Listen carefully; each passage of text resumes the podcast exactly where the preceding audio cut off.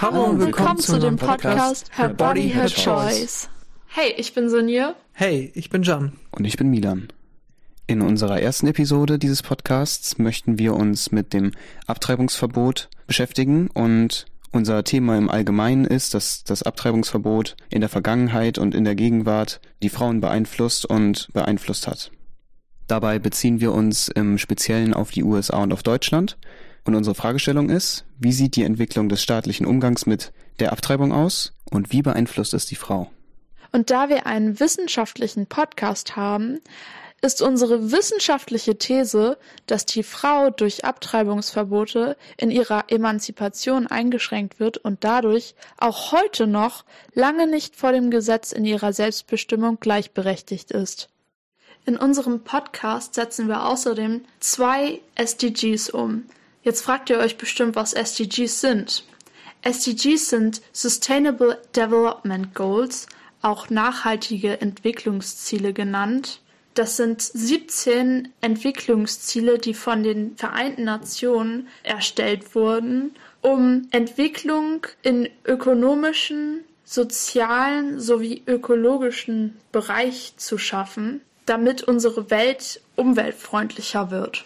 Mit SDG 3 Gesundheit und Wohlergehen behandeln wir das Leid der Frau unter dem Abtreibungsverbot.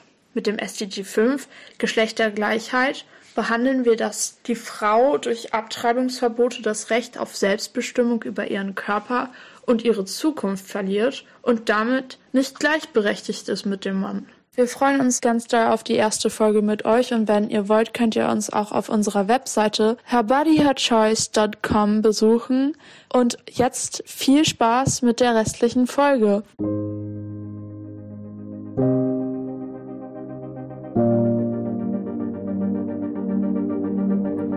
She's strong, it's her choice, it's her body. She's strong,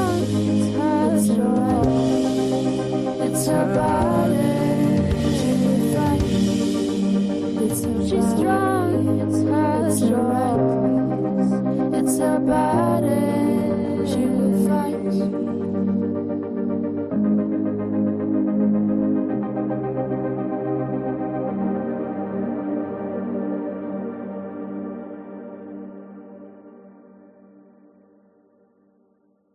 Als erstes diskutieren wir über das Abtreibungsverbot in Deutschland, bezogen auf die Vergangenheit. Danach gehen Milan und Sinje auf präsente Rückschritte in Amerika, bezogen auf das Abtreibungsverbot ein. Also, wir haben uns ja alle mit dem Thema Deutschland und Abtreibungsverbot beschäftigt und äh, haben ja dabei verschiedene Sachen herausbekommen, weil wir ja alle separat recherchiert haben. Ähm, Milan, also ich habe gehört, dass du äh, dich eher mit dem Anfang, also noch ein bisschen weiter hinten in der Zeit mit dem Thema Abtreibungsverbot beschäftigt hast. Möchtest du vielleicht irgendwie ein einmal anfangen? Also ich habe mehrere Bücher dazu gelesen und in einem dieser Bücher stach sehr stark heraus, dass ein wichtiger Punkt bei dem bei dem Abtreibungsverbot an sich war, dass ähm, im Grunde einfach dieses patriarchale Machtgefälle seitens des männlichen Geschlechts auf, aufrechterhalten wird und die Autonomie der Frau verhindert wird und so eine Abhängigkeit geschaffen wird. Und ein anderer Punkt, der sehr relevant war zur, zur damaligen Zeit, war ein neoliberaler Gedanke, der im Grunde einfach nur darauf abzielt, Gewinne zu erzielen in einer freien Marktwirtschaft und daher Abtreibung im Generellen nicht gern gemocht wird oder nicht, nicht gern gemacht wurde. Ähm, außer es kommt halt zu Fällen wie beispielsweise ähm, Trisonomie 21, wobei dann das geborene Kind nicht den Leistungs, den Leistungsvoraussetzungen der Gesellschaft entspricht. Äh, du hast gesagt, äh, es werden Gewinne daraus gezogen? In, ja, ja, also wenn, wenn ein, wenn ein geborenes Kind ähm, arbeiten kann, dann wird es ja automatisch Gewinne erzielen. Ah ja. Und deshalb wird es im Generellen nicht gerne gesehen, dass abgetrieben wird, weil ein geborenes Kind ja arbeiten kann. Aber da werden dann halt Ausnahmen gemacht bei Kindern, die nicht so gut in der Lage sind, arbeiten zu können und in einer äh, kompetitiven Gesellschaft mitzuhalten. Ah, also wird damit halt äh, wird davon ausgegangen, dass dieses Kind dort, was dann halt eigentlich abgetrieben wäre, halt ein zukünftiger Teil der Gesellschaft sein soll Genau. und an der an dem System teilnehmen Mhm. soll. Ah, das ist wirklich interessant. Damit habe ich mich auch kurz beschäftigt, denn äh, der Staat will ja, dass Abtreibung nicht vorgenommen wird, weil es zukünftig auch ein Bürger der Gesellschaft sein könnte. Was hast du noch so recherchiert? Ähm, genau, die ähm, Abtreibung an sich war natürlich verboten und war sehr schwer bestraft. Und obwohl das der Fall war, war es trotzdem so, dass abgetrieben wurde, dann halt nicht im legalen Rahmen, sondern in einem illegalen Rahmen, wobei es oftmals auch zu schweren Nachwirkungen bei den Frauen kam, beziehungsweise unter anderen Umständen manchmal auch zum Tod. Hm. Aber die Leute, also es, es wird damit gerechnet, dass ähm, in einem Jahr bis zu eine Million Frauen abgetrieben haben oder Abtreibungen vorgenommen wurden. Ja.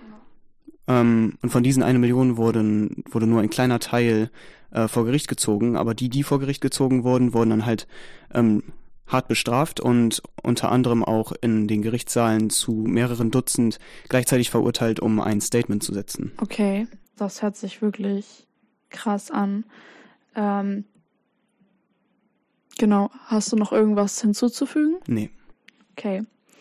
Ähm, Jan, ich habe gehört, dass du auch in der Zeitspanne ungefähr recherchiert hast. Ja, genau, das ist korrekt. Also ich hatte mich eher in die Richtung der Weimarer Republik beschäftigt. Ah, okay. Und ähm, ja, also zum Beispiel gibt's ja den äh, Abtreibungsparagraphen 218. Ja, genau. Zudem habe ich tatsächlich auch recherchiert, den Abtreibungsparagraphen 218. Ähm, der wurde ja im Strafgesetzbuch, in das Strafgesetzbuch eingeführt. Ne? Genau, das ist richtig. Und zwar am 15. Mai 1871 wurde das dann halt festgelegt und ist ja bis heute noch aktiv, wie wir das alle wissen. Und äh, was genau ist denn mit den Frauen passiert, die nicht auf dieses Gesetz gehört haben? Also Frauen, die halt sozusagen abgetrieben haben, ähm, ja, wurden halt zum Beispiel in Zuchthaus, äh, Zuchthausheim geschickt. Das ist sozusagen ein, kann man sagen, ein Gefängnis. Und ähm, normalerweise wurden Frauen, wenn sie halt abgetrieben haben, in diesem gleichen Gefängnis wie Männern festgehalten und haben auch natürlich die gleiche Haftbedingung bekommen. Und falls Frauen ja halt nicht in diesen sozusagen Zuchthausen oder Gefängnissen festgehalten wurden, wurden sie halt nicht in diesen Zuchthausen festgehalten, sondern konnten auch frei rumlaufen, wurden dann aber sozusagen diskriminiert, dass sie halt abgetrieben waren sozusagen als eine Frau, die nichts mehr wert ist. Also wurden sie dann quasi aus der Gesellschaft ausgeschlossen? Ja, genau. Das war halt nicht typisch gewesen, weil natürlich das Kind ist gestorben und die Frau wird als schlechte Person dargestellt. Okay. Gab es dann auch Geldstrafen für die Frauen? Äh, Geldstrafen, also in der heutigen Fassung wissen wir ja, dass es ja entweder mit drei Jahren oder einer Geldstrafe ist. Damals war das ein bisschen anders. Also da hatte man halt maximal fünf Jahre oder sechs Monate Gefängnis und eine Geldstrafe gab es aber nicht. Also dann wurde man direkt sozusagen bestraft. Okay, interessant. Also ich habe mich ja auch damit befasst und äh, ich habe äh, mir die gesamte Zeit, also nicht die gesamte Mhm. Zeitspanne, sondern einen Teil, der für uns jetzt sehr relevant ist, angeguckt, der halt unser heutiges Gesetz äh, ausmacht. Ähm, genau. Also was halt interessant zu wissen ist, ist, dass ähm, 1927, ich glaube, das hast du auch recherchiert, dass dort die medizinische Indikation eingeführt wurde in dem Paragraphen. Ja, genau, dass wir aus 218. medizinischen Gründen auch abtreiben durften. Das meinst du? Genau. Ähm, medizinische Gründe sind dann solche wie, wenn die Frau wegen der wegen des äh, wegen der Geburt oder wegen des Kindes in ihrem Bauch in Lebensgefahr ist oder wenn das Kind in Lebensgefahr ist später, oder? Mhm. Was auch zum Beispiel davor auch noch, noch mal war, ein Jahr davor, wurde auch äh, Schwangerschaftsabbrüche auch erlaubt, wenn halt die Schwangere in Gefahr ist. Wusste nicht, ich weiß nicht, ob du das schon wusstest. Ja, davor. Ja, davor, ein schon- Jahr davor wurde auch schon sowas erlaubt. Ach so, wenn halt okay. sie selbst in Gefahr ist. Ja, also quasi auch eine medizinische Ja, genau. nur nicht auf das Kind bezogen. Nein, auf sich selber nur. Okay. Ja, Also, und 1972 wurde in der DDR aber nur äh, eine Fristenlösung für Schwangerschaftsabbrüche eingeführt. Okay. Äh, hast du das auch? Also ich habe äh, für 1974 habe ich noch mal was rausgefunden. Äh, da wurde sozusagen 218 noch mal ein bisschen umgeändert Mhm. und ähm, Abtreibung war erlaubt, wenn die Schwangerschaft halt innerhalb der zwölf Wochen eintrat. Und sie Mhm. dann natürlich dann staatlich auch anerkannt wurde, dass sie überhaupt abtreiben darf. Das kennen wir bis heute, ist es ja immer noch so. War das, galt das für generell Deutschland? D ja, schon, ja. Okay, weil hier galt das für die DDR nur, auch ebenfalls zwölf Wochen. Hm. Ähm, genau. Aber das ist ja tatsächlich, haben wir das ja heutzutage auch noch mit den zwölf Wochen. Ja, genau. Äh, außer halt in Indikationsfällen. Hm. Ähm, und ähm, dann gibt es, hast du eigentlich, kennst du den Paragraphen 219a? 219a. Ich habe davon gehört, aber ich habe mich damit nicht so sehr zusammengefasst. Ah, also ich habe dazu auch ein bisschen recherchiert. Der Paragraph 219a existiert äh, seit 1933 und der hat halt bestimmt, dass äh, in Deutschland keine Informationen über Schwangerschaftsabbrüche vertrieben werden dürften. Äh, nicht von Ärztinnen und auch nicht, also von anderen Betrieben. Das war ziemlich blöd für die Frauen, denn äh, dadurch konnten sie halt keine Ärzte finden, um halt ihren, ihren Schwangerschaftsabbruch durchzuführen. Und ähm, dadurch wurde halt auch in der Öffentlichkeit das Thema Abtreibung total totgeschwiegen und es gab halt dadurch auch überhaupt gar keine Fortschritte, weil wir wissen ja, Diskussionen führen zu Fortschritten.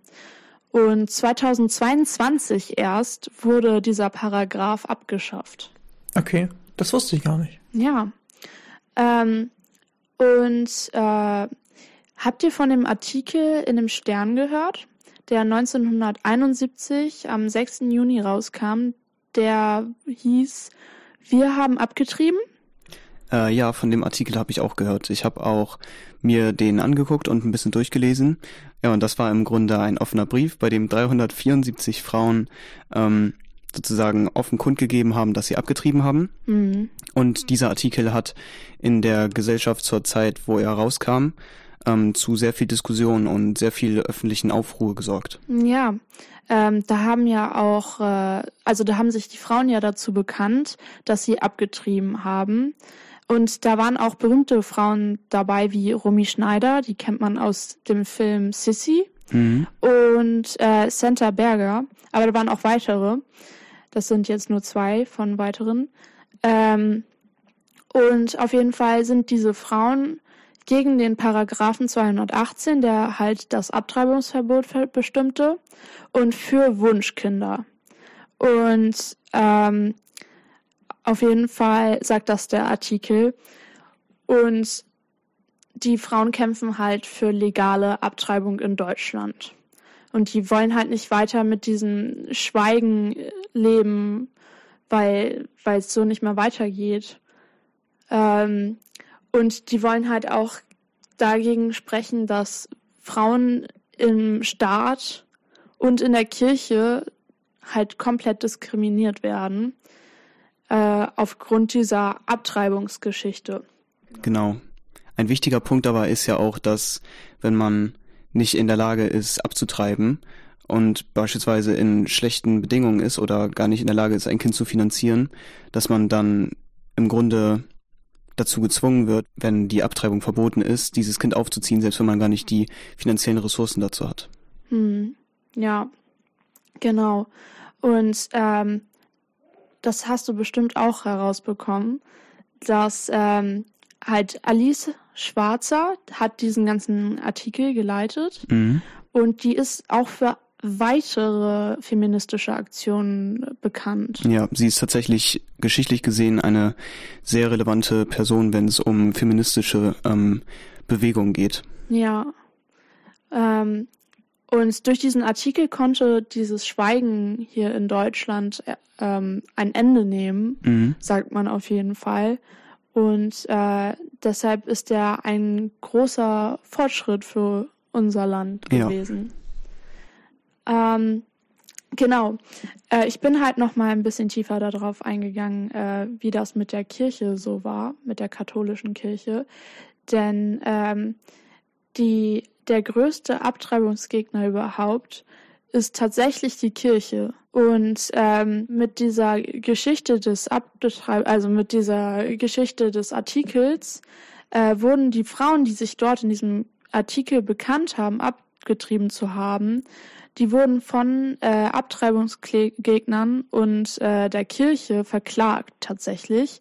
Die Klage wurde dann ähm, vom Gericht fallen lassen. Ähm, aber äh, empört war trotzdem das ganze Land, weil plötzlich öffentlich darüber gesprochen wurde.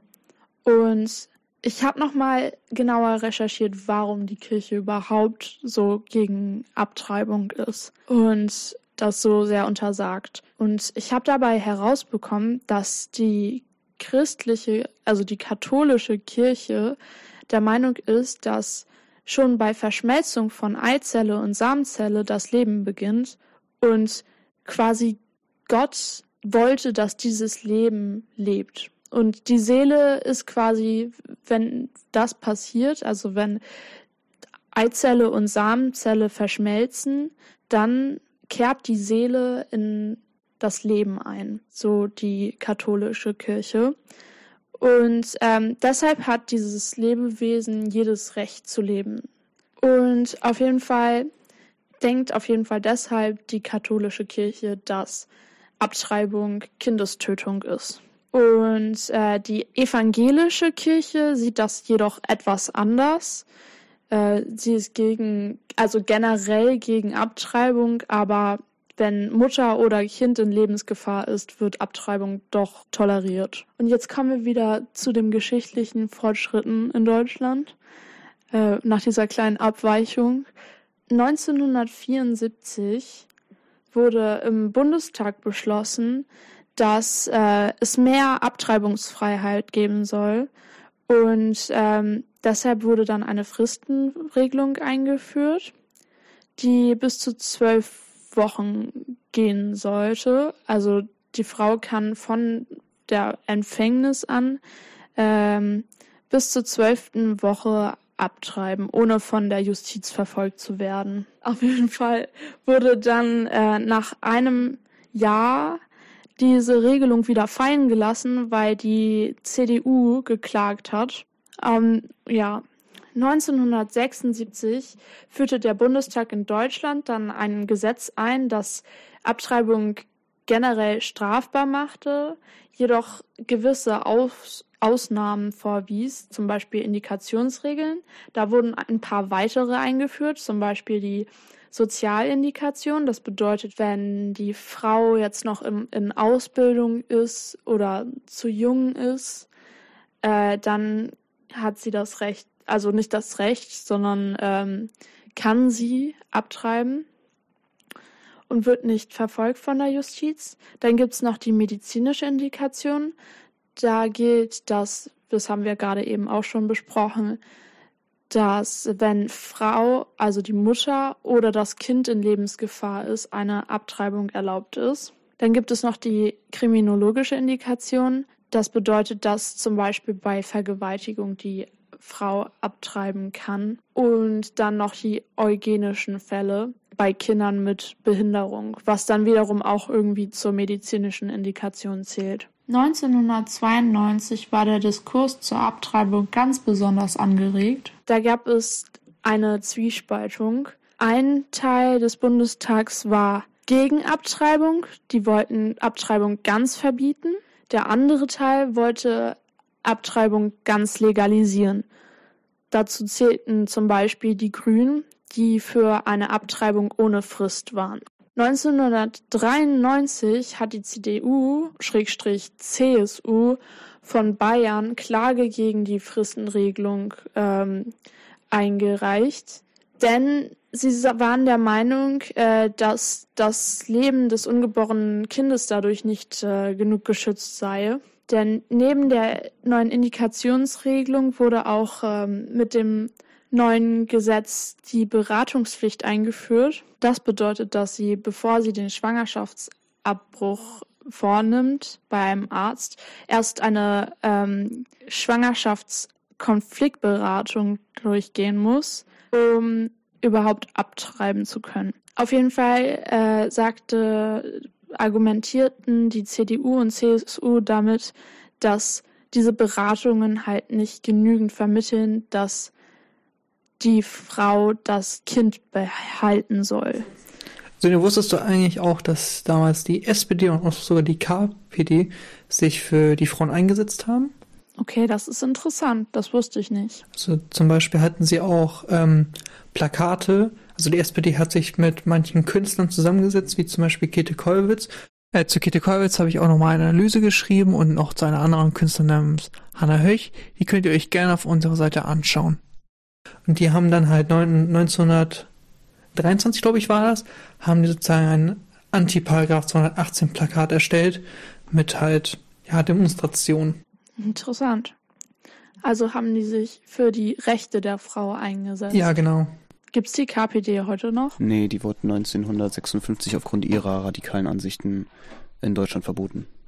Sonst würde ich auch noch mal kurz was erzählen, ein bisschen über die Weimarer Republik, weil ich ja gerade schon darüber gesprochen habe, dass die SPD sich ja damals schon für die Frauen eingesetzt haben. Mhm. Und allgemein ist es auch sowieso gewesen, nicht nur für das Abtreibungsrecht, sondern auch das allgemeine Recht für die Frau war ja schon damals nicht so stark, wie sie jetzt heute ist. Mhm. Und zum Beispiel vor dem Ersten Weltkrieg war ja die Frau ja wirklich sehr eingeschränkt und sehr abhängig von dem Mann. Und zum Beispiel in dem Anfang der Weimarer Republik äh, kam es dann halt auch dazu, dass halt das Wahlrecht für Frauen ab 21 zum Beispiel hinzugefügt wurde und dass sie oder ähm, sozusagen die Emanzipation ist dadurch ja ein bisschen auch gestiegen, kann man ja auch sagen. Und Frauen, also die Stimme der Frauen wurde auch in der Politik langsam noch anerkannt. Und zum Beispiel 1922 wurde auch das Berufsbeamtung für Frauen geöffnet. Also Frauen durften auch jetzt arbeiten. Zwar nicht in jedem Beruf, aber sie durften sich so langsam, man könnte sagen, in die Gesellschaft so ein bisschen rein integrieren. Und ähm, ja, also, falls du es noch nicht wusstest. Ja, Ähm, was ich noch mal vergessen habe, ist, dass halt zum Beispiel ein Jahr später, also 1923, genau in dem Jahr, wo die SPD auch nochmal aktiv war, so richtig, wurde auch die Hochschule für Politik gegründet, wo Frauen auch, auch studieren konnten. Also sie, davor durften sie ja so langsam einen Job auswählen, jetzt dürfen, dürfen sie auch studieren. Und ähm, natürlich war es aber auch in der Weimarer Republik so, nicht jeder Job durfte ausgeübt werden oder auch nicht, sie hat nicht alle Rechte gehabt. Trotzdem war zum Beispiel die Emanzipation der Frau, hat halt so einen großen Schritt bekommen in die Gleichberechtigung, könnte man sozusagen sagen. okay. Ähm, dann gehen wir wieder zu, über zu dem Jahr 1993. Ähm, da war das ja so, dass die CDU, CSU Klage gegen diese neuen Fristen und Beratungspflichtregel äh, eingelegt, eingereicht haben. Und die Kirche fand das ebenfalls nicht gut, dass es mehr Freiheit in der Abtreibungsregelung gab. Äh, denn der Fuldaer Erzbischof Johannes Dieber, der sagte, dass diese ganze Abtreibungslegalisierung einem Kinderholocaust ähneln würde. Was sagt ihr dazu? Also diese, diese Aussage ist schon sehr kritisch zu betrachten, da der Holocaust ja ein sehr relevantes Ereignis in Deutschlands Geschichte war und sehr viele Leiden mit sich getragen hat und auch jetzt immer noch die Auswirkungen davon in Deutschland spürbar sind. Ähm, und mit so einer Aussage relativiert man im Grunde das Leid, was die Menschen erlitten haben, die damals im Holocaust oder durch den Holocaust gestorben sind. Und diese Aussage ist halt sehr kritisch, weil, weil man damit das gesamte Leid des Holocausts mit dem, mit den Anführungszeichen dem Leid, was die Kinder theoretisch erfahren, was ja nicht wirklich der Fall ist, da diese kein Bewusstsein haben. Ähm, und damit relativiert man halt das Leid des Holocausts. Hm. Ja, die Kirche fand das halt, also kommen wir wieder zurück zu dem, was ich gerade gesagt habe. Die Kirche, die fand das nicht gut, dass es plötzlich mehr Freiheiten gab.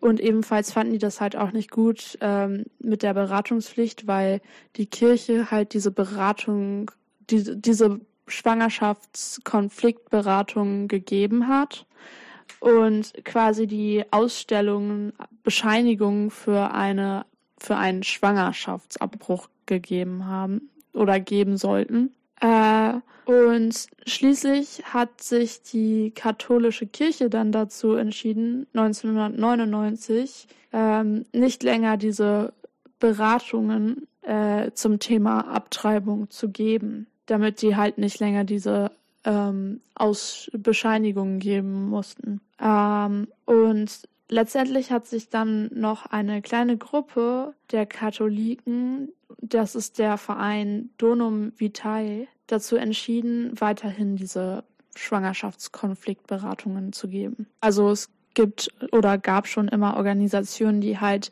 das Selbstbestimmungsrecht der Frau unterstützt haben, auch hier in Deutschland, aber auch international. Da gibt es zum Beispiel die Organisation Pro Familia, die hier auch in Bremen einen Sitz hat. Ähm, auf jeden Fall wurde Pro Familia 1952 gegründet in Kassel und gab halt äh, seitdem professionelle Beratungen für Menschen, für sexuelle Aufklärung, Empfängnisregelung und aber auch zur Abtreibung. Und äh, Pro Familia ist auch stetig in der Politik tätig und setzt sich halt für diese Dinge ein, also für Selbstbestimmung. Und ähm, ist auch schon immer ein großer Vorreiter für ähm, freie Sexualität und Selbstbestimmung gewesen. Und ähm, auf jeden Fall hat sich die äh, Organisation auch immer für die Frauenrechte eingesetzt, trotz der Paragraphen 218 und 219a, die halt immer sehr hindernd waren. Genau, und dann gibt's noch die Organisation Women, Women on Web. Ähm, davon erzähle ich auch noch später etwas.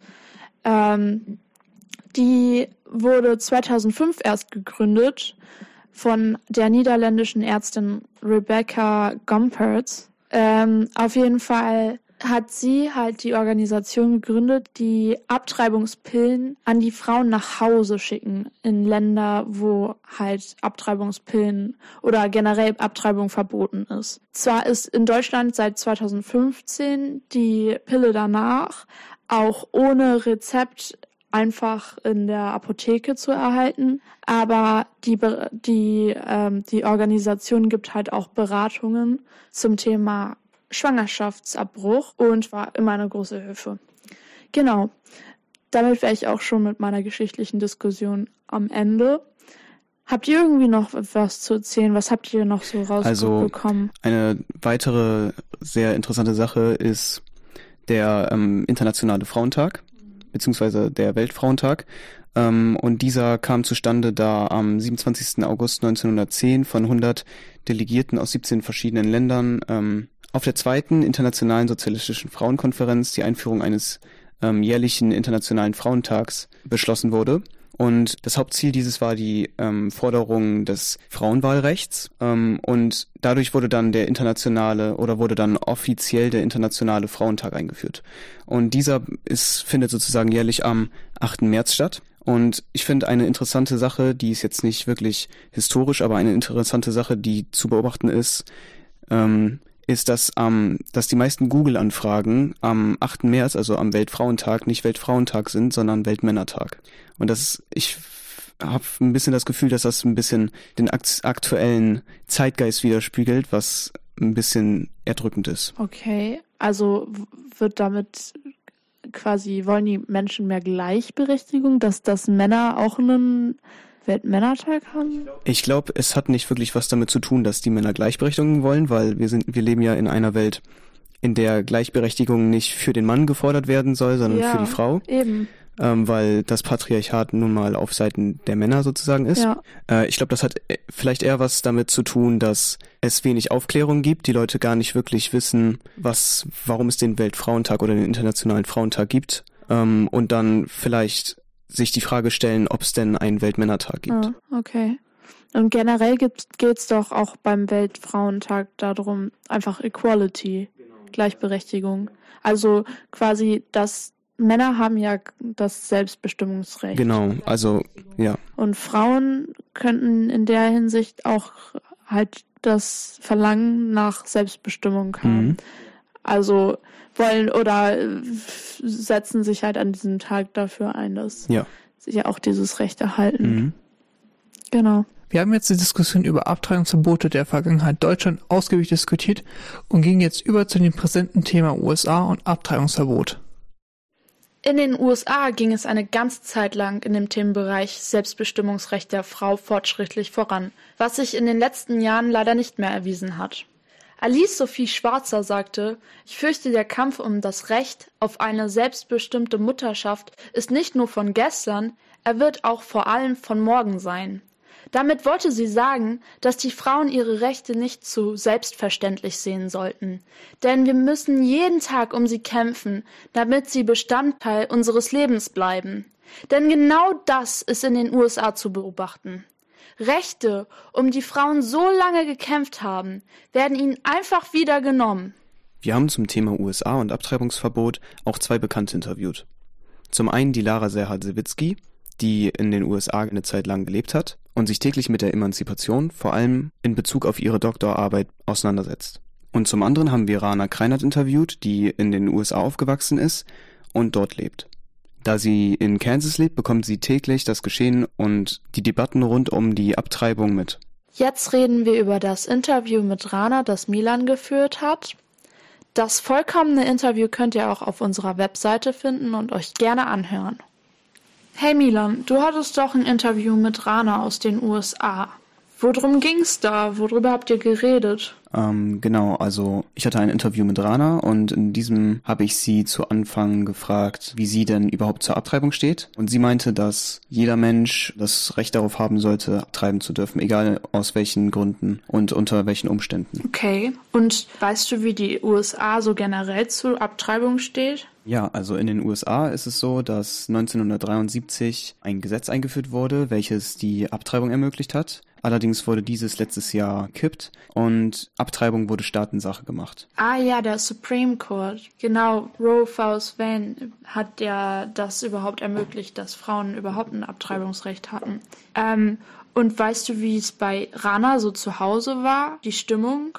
Also Rana hat mir erzählt, dass es in dem Bundesstaat, in dem sie lebt, Kansas, zu sehr viel Reibung kam, da viele verschiedene Meinungen aufeinander getroffen sind. Und außerdem hat sie mir erzählt, dass sie sich sehr glücklich schätzt, dass die Entscheidung in ihrem Bundesstaat so getroffen wurde, wie sie getroffen wurde, da dort die Abtreibung nicht verboten wurde. Ja, das ist verständlich, vor allen Dingen, da sie ja auch ein junges Mädchen ist. Und sie wird ja wahrscheinlich auch sehr betroffen sein von diesem Abtreibungsverbot. Also zum Glück wurde dann nicht für das Abtreibungsverbot gewählt und entschieden.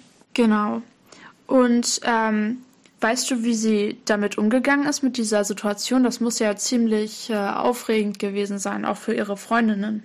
Also Rana hat mir erzählt, dass dieses politische Thema sehr präsent in den USA und auch in Kansas war ähm, und dass sie das Gefühl hatte, dass wenn dieses Recht weggenommen wird, dass das sozusagen den Weg ebnet dafür, dass weitere Menschenrechte auch sich nochmal genauer angeguckt werden und dann unter anderem auch eingeschränkt werden. Ja, ja, das hört sich ganz schön schlimm an. Ähm, und weißt du, ob sich Rana und ihre Freundin auch dafür eingesetzt haben, dass dieses Abtreibungsverbot nicht eingesetzt wird in Kansas? Sie hat mir erzählt, dass sie sich dafür sehr interessiert hat und ihre Freundinnen sich auch sehr mit dem Thema auseinandergesetzt haben. Aber das Problem bei ihr war, dass sie noch nicht volljährig war und deshalb konnte sie gar nicht für den Erhalt des Abtreibungsrechts stimmen. Dazu kommt, dass sie, selbst wenn sie 18 gewesen wäre, gar keine offizielle amerikanische Staatsbürgerin gewesen wäre und deshalb hätte sie auch gar nicht wirklich was tun können. Das Einzige, was sie und ihre Freundinnen getan haben, ist, dass sie in ihrem eigenen Umkreis, in ihrem Umfeld mit Leuten und so weiter sprechen und versuchen sie davon zu überzeugen, ähm, dass dieses Recht erhalten bleiben sollte. Ja, stimmt. Rana kommt ja eigentlich aus Deutschland und ist ja mit ihren Eltern dorthin gezogen. Also konnte sie eigentlich nur zusehen, wie die ganze Debatte fortschreitet. Das muss wohl ganz schön hart gewesen sein. Aber gut, dass die in ihrem Freundeskreis darüber geredet haben und ich hoffe, sie konnten auch viele davon überzeugen, dass ein Abtreibungsverbot nicht richtig ist. Ja. Ja, ähm, Des Weiteren hat sie mir auch erzählt, dass sie nicht wirklich einen Plan B gehabt hätte oder ihre Familie, wäre es soweit gekommen und sie hätten nicht wirklich gewusst, was sie machen sollen. Und was hat sie dir noch so erzählt?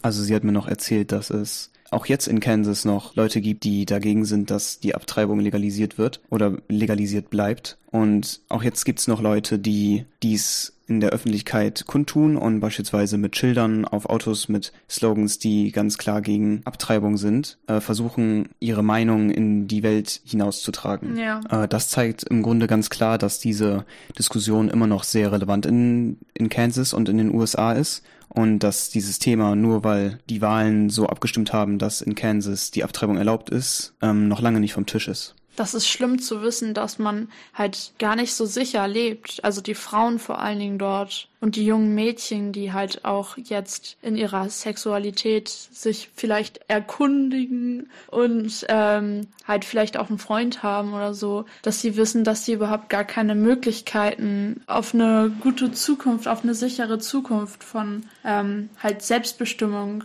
äh, Familienplanung haben, wenn dieses Recht halt einfach nicht in den USA mehr existiert. Genau, sie hat mir auch erzählt, dass diese ganze ähm, Bewegung, die gegen das Recht auf Abtreibung ist, im Grunde versucht, eine neue Opfergruppe zu finden. Und das tun sie, indem sie sagen, dass das Kind, also das ungeborene Kind, was abgetrieben werden würde, ja auch ein Lebewesen ist und aufgrund dessen nicht abgetrieben werden sollte. Und dadurch hat sich herauskristallisiert, dass diese ganze Bewegung im Grunde einfach nur versucht, unter dem Deckmantel etwas Gutes tun zu wollen, und zwar Leben zu retten, eigentlich nur versucht, das Recht für Frauen auf Abtreibung ähm, zu entwenden und dadurch ein patriarchales Machtgefälle beizubehalten.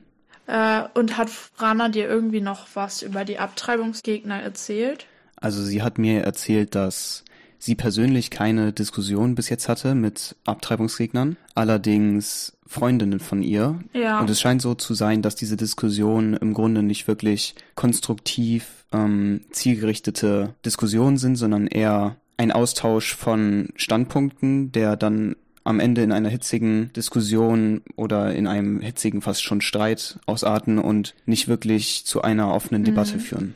Also Leute, die nicht wirklich zu überzeugen sind. Genau. Also geraten die Fronten mal wieder in Amerika aneinander. Mhm, ja. Eine weitere Sache, die sie mir erzählt hat, ist, dass es wohl einen Fall gab von einer Perioden-Tracking-App und es war wohl so, dass es Fälle gab, bei denen der Staat sozusagen die Daten von dieser Firma aufgekauft hat und dadurch herausfinden konnte, ob eine Person, die schwanger war, abgetrieben hatte oder nicht. Ja. Dieses hat dann wohl dazu geführt, dass auch gegen diese ermittelt wurde und das im Grunde gegen sie verwendet wurde. Und um abschließend dann nochmal die Position zu erläutern, die Rana vertritt, ist, dass sie findet, dass die Abtreibung ermöglicht werden sollte und nicht legalisiert werden sollte, da das im Grunde nur dazu führt, dass schwangere Personen in beispielsweise schlechten Lagen, schlechten Situationen, weil sie nicht genug Geld haben, um ein Kind aufzuziehen oder vielleicht auch weil, einfach, weil sie es nicht möchten, dazu gezwungen werden, etwas zu tun, was sie nicht möchten und unter Umständen wahrscheinlich sogar zu Methoden greifen, die zwar illegal sind, aber halt aufgrund dessen nicht sicher sind. Okay, vielen Dank, Milan, dass du uns das auch noch einmal übersetzt hast. Und ja, Also Sinja, du hast mir ja erzählt, dass du ganz viel recherchiert hast zu den USA und dazu, wie die Emanzipation und die ganzen Frauenbewegungen und so weiter dort stattfinden. Willst du mir davon vielleicht ein bisschen was erzählen? Ja, klar, Milan. Also, ich habe in meiner Recherche einiges herausgefunden, aber vor allen Dingen habe ich herausgefunden, dass halt Präsident Trump, also der Ex-Präsident Trump von den Vereinigten Staaten von Amerika, der hat während seiner Amtszeit drei neue RichterInnen in den obersten Gerichtshof eingeführt. Und diese Richter sind halt immer auf Lebenszeit eingestellt. Und äh, auf jeden Fall sind alle drei sehr konservativ und waren halt letztendlich ausschlaggebend für das Abtreibungsverbot in Amerika. Ach genau, der Supreme Court Case, davon habe ich auch gehört. Ja, genau. Und auf jeden Fall, dieser Supreme Court wurde halt äh, gekippt äh, durch diese Wahl. Und bevor dieser Supreme Court gekippt wurde, war es den Frauen in Amerika, also in den USA, 50 Jahre lang möglich, über ihren Schwangerschaftsabbruch oder eher gesagt ihre Familienplanung selber zu entscheiden, was halt jetzt nicht mehr möglich ist. Also es kann jeder Staat selber entscheiden, ob die jetzt äh, Abtreibung erlauben oder nicht oder wie sie generell damit umgehen. Wann wurde denn der Supreme Court eigentlich gekippt? Also der wurde am 24.06.2022 aus dem Verfassungsrecht gekippt. Und nun haben sich schon ziemlich viele Staaten für das Abtreibungsverbot entschieden. Dazu gehören zum Beispiel Louisiana, Texas, Arkansas und Kentucky. Also wer trotz allem in diesen Staaten jetzt halt eine Abtreibung durchführt, muss halt mit einer Geldstrafe oder sogar mit einer Gefängnisstrafe rechnen. Das schränkt dann ja schon die eigene Entfaltung ziemlich ein und auch die Selbstbestimmung. Ja klar, total. Vor allen Dingen betrifft das halt nur Frauen Mhm. und ihren Körper. Und dazu hat die Lara Serhat-Sawicki auch etwas in unserem Interview gesagt, was ich jetzt nochmal hier eben kurz einfüge. Also erstmal klar, eine Frau, die schwanger ist, sie hat das Kind im Bauch, sie wird es so, ne, das ist, ist, ist, ist ja ihrs und das wird sie so erstmal nicht los, sag ich mal. Ein Mann kann sich aus dem Staub machen. Das ist ein großer Schritt zurück in Amerika. Vor allen Dingen, da die USA immer ja ein großer Vorreiter ist und so fortschrittlich in vielen Dingen und ja auch eine Weltmacht ist, ist diese Angelegenheit jetzt halt sehr kompliziert. Mhm.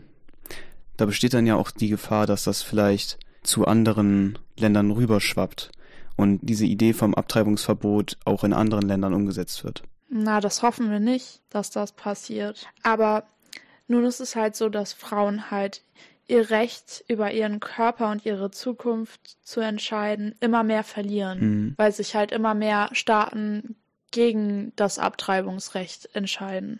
Also sind die Frauen rechtlich auf das Jahr 1973, also auf die Jahre vor 1973, bevor Roe gegen Wade war, zurückversetzt worden. Mhm. Frauen, die halt jetzt dennoch ihre Familienplanung selber in der Hand haben wollen in den USA, die müssen jetzt über die Staatsgrenzen fahren. Also zum Beispiel Frauen, die in Texas leben, müssen nach New Mexico oder Frauen, die in Louisiana wohnen, müssen nach Florida. Mhm. Es führt dann ja auch dazu, wenn man dafür sorgt, dass Menschen oder dass Frauen, um abtreiben zu können, in andere Staaten fahren müssen, führt das ja auch automatisch dazu, dass die Abtreibung an sich ein Recht ist, was im Grunde nur privilegierte Menschen wahrnehmen können, die sich das überhaupt erstmal leisten können. Das ist auch einer der Gründe, warum dieses ganze Abtreibungsverbot so schlimm ist. Denn natürlich, es gibt viele Menschen und Frauen in Amerika, die sich diese Reisen überhaupt nicht über die Staaten leisten können oder überhaupt eine Abtreibung. Und deshalb greifen dann letztendlich viele Schwangere zur Nadel oder zum Kleiderbügel, um halt ihre Schwangerschaft selber abzubrechen. Mhm. Das ist ziemlich schrecklich. Was dann ja auch dazu führt, dass ähm, dadurch, dass dieses Recht genommen wird und die Abtreibung oder das Abtreiben illegalisiert wird, das führt dann ja dazu, dass nicht unbedingt Abtreibung an sich verhindert wird, sondern nur die sicheren Methoden weggenommen werden. Das hat die Lara ja auch in dem Interview gesagt, das ich mit ihr hatte. Abtreibung hat es immer gegeben. Abtreibung wird es immer geben. Und wir als Gesellschaft müssen einfach zusehen, dass wir Frauen einen sicheren Zugang zur Abtreibung ermöglichen. Denn, ähm, wie ich das vorhin auch schon erwähnt hatte, ähm, in Ländern, wo es Abtreibungsverbote gibt, gibt es ganz viele Untersuchungen und wir wissen das aus der Vergangenheit in der Menschheitsgeschichte. Es gibt nicht weniger Abtreibungen, wenn Abtreibungen verboten werden, sondern es gibt einfach nur eine höhere Sterblichkeit von Frauen. Damit hat sie total recht. Denn viele Frauen sterben jetzt, weil sie halt in ihrem Land, in ihrer Heimat nicht mehr abtreiben dürfen und das halt selbst in die Hand nehmen und dadurch durch diesen Versuch sterben und das will man natürlich verhindern. Das sollte man verhindern. Mhm. Wusstest du, dass es den Frauen in Texas zum Beispiel jetzt sogar nicht mal erlaubt ist, bei Vergewaltigung abzutreiben? ist alles sehr kompliziert. Also, aber in manchen Staaten gibt's natürlich auch noch Indikationen.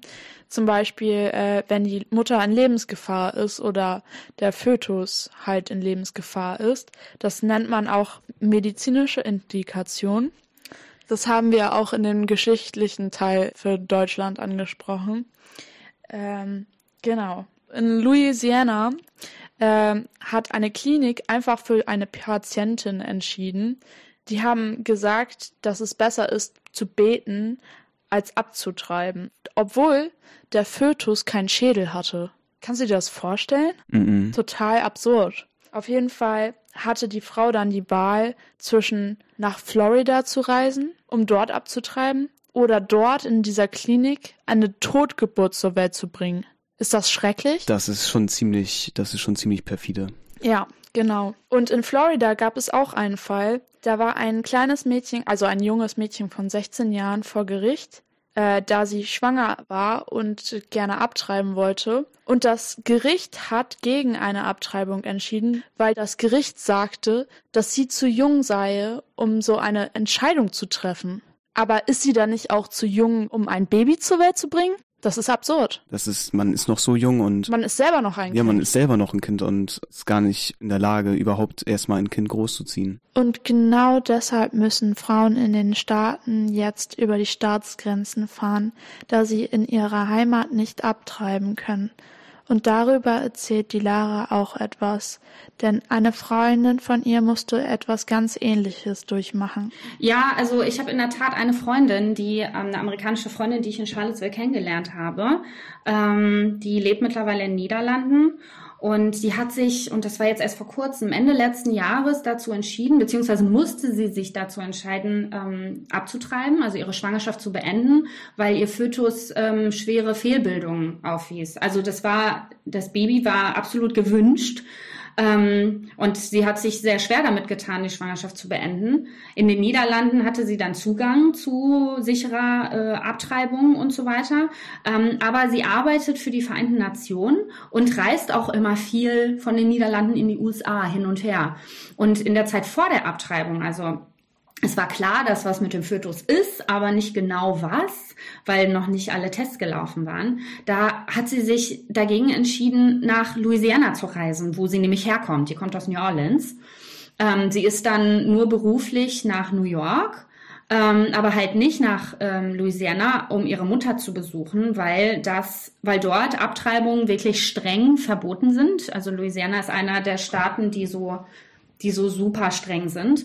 Und wäre es nämlich dazu gekommen, dass sie wegen der ähm, gesundheitlichen Probleme ihres Fötus in Lebensgefahr geraten wäre und dann akut eine Abtreibung benötigt hätte schon, das kann ja in dem Fall passieren, wäre sie dann in Louisiana gewesen, wäre eine Abtreibung nicht möglich gewesen. Und da hatte sie vorher mit mir drüber gesprochen und ich fand es einfach so krass, dass ähm, sie nicht nach Hause konnte, in ihre Heimat zurück.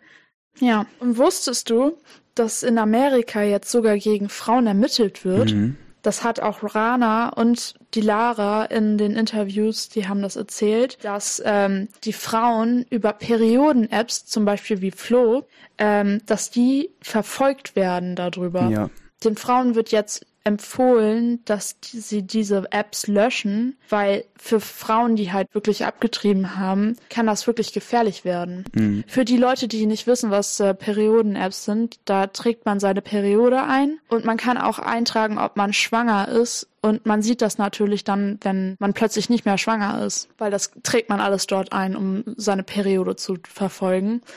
Und auf jeden Fall wird halt jetzt darum gebeten, dass diese Firmen, zum Beispiel Flo, ihre Informationen nicht an den Staat weitergeben. Aber viele Firmen halten sich halt nicht daran. Ja, das hat mir Rana auch erzählt in dem Interview mit ihr. Und das ist ja tatsächlich schon ein ziemlicher Eingriff in die eigene Privatsphäre, da das Daten sind, die erhoben wurden von, von den Anbietern dieser Plattform, die eigentlich nicht in die Hände des Staates fallen sollten. Genau, da wird halt das Privatsphärerecht der Frau verletzt. Und wusstest du, dass nicht nur diese Daten verfolgt werden, jetzt werden auch sogar Daten wie Apothekenstornierungen verfolgt. Zum Beispiel, wenn äh, die Frau die Pille nimmt und sie plötzlich absetzt, das kann der Staat verfolgen. Und der Staat darf halt eingreifen und der Staat darf halt Ermittlung gegen äh, die Frau aufnehmen wenn sie vermuten oder die Vermutung haben, dass die Frau abgetrieben hat. Ich finde auch tatsächlich, dass sich das sehr dystopisch anhört und eigentlich ja nicht zeitgemäß, weil das ist ja etwas, das eigentlich nicht in diesem Jahrzehnt möglich sein sollte, dass ein Staat aufgrund von einer freien Entscheidung, die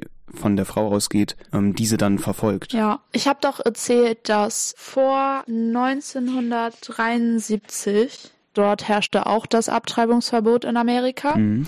Und das hat sich ja dann geändert für 50 Jahre. Ja. Aber ich habe noch gar nicht erklärt, warum. Ich habe das nur kurz erwähnt. Ja, dann schieß mal los. Also, es gab ja Roe vs. Wade. Mhm. Dabei ging es darum, das war eine Frau, die hieß ähm, Norma McCarvey. Äh, die ist auch unter dem Anonym Jane Roe bekannt. Ähm, diese Frau war 22 Jahre alt und war Zweifachmutter damals. Sie war von einem niedrigeren sozialen Stand und konnte halt in ihrer Heimat nicht abtreiben. Sie hat in Texas gelebt und war schon das dritte Mal schwanger und wollte abtreiben, aber konnte nicht. Und auf jeden Fall ihre zwei Anwältinnen, Linda Coffey und Sarah Weddington, haben sie halt dafür genutzt, eine Klage gegen den Staat Texas zu erheben, da sie das Abtreibungsrecht in Amerika einführen wollten. Oder eher gesagt im Staat Texas. Mhm. Der Staat Texas wurde verklagt und damit der Staatsanwalt. Und der Staatsanwalt war Henry Wade. Die Klage gegen den Staat wurde dann aufgenommen.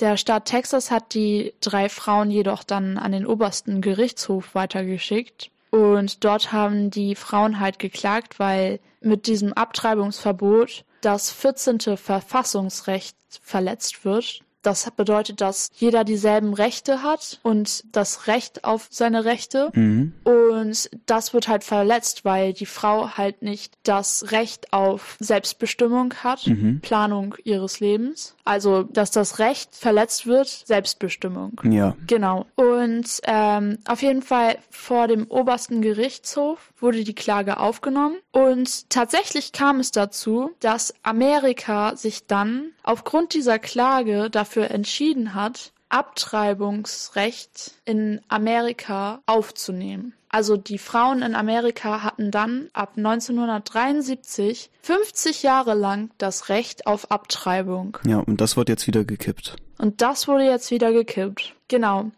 Und kennst du eigentlich Women on Web? Nein. Das ist eine Organisation, die besonders in diesen Zeiten besonders wichtig ist, denn Women on Web ist eine Organisation, die Abtreibungspillen per Mausklick halt verschicken an die Frauen, die sie brauchen. Weißt du, was eine Abtreibungspille ist? Nein, erklär mir das mal bitte. Also die Abtreibungspille, auch Pille danach, die kann man nehmen, wenn man äh, die Vermutung hat, dass man schwanger ist. Man sollte sie jedoch, nachdem man ungeschützten Sex hatte, innerhalb von den 22 Stunden danach einnehmen. Auf jeden Fall verschickt diese Organisation diese Pillen und rettet damit Leben, denn sonst würden Frauen vielleicht zu Nadeln oder Kleiderbügeln greifen. Du hast doch von Rana gehört, dass sie erzählt hat, dass die Abtreibungsgegner jetzt wieder vor ihrer Schule demonstrieren. Das ist wirklich heftig.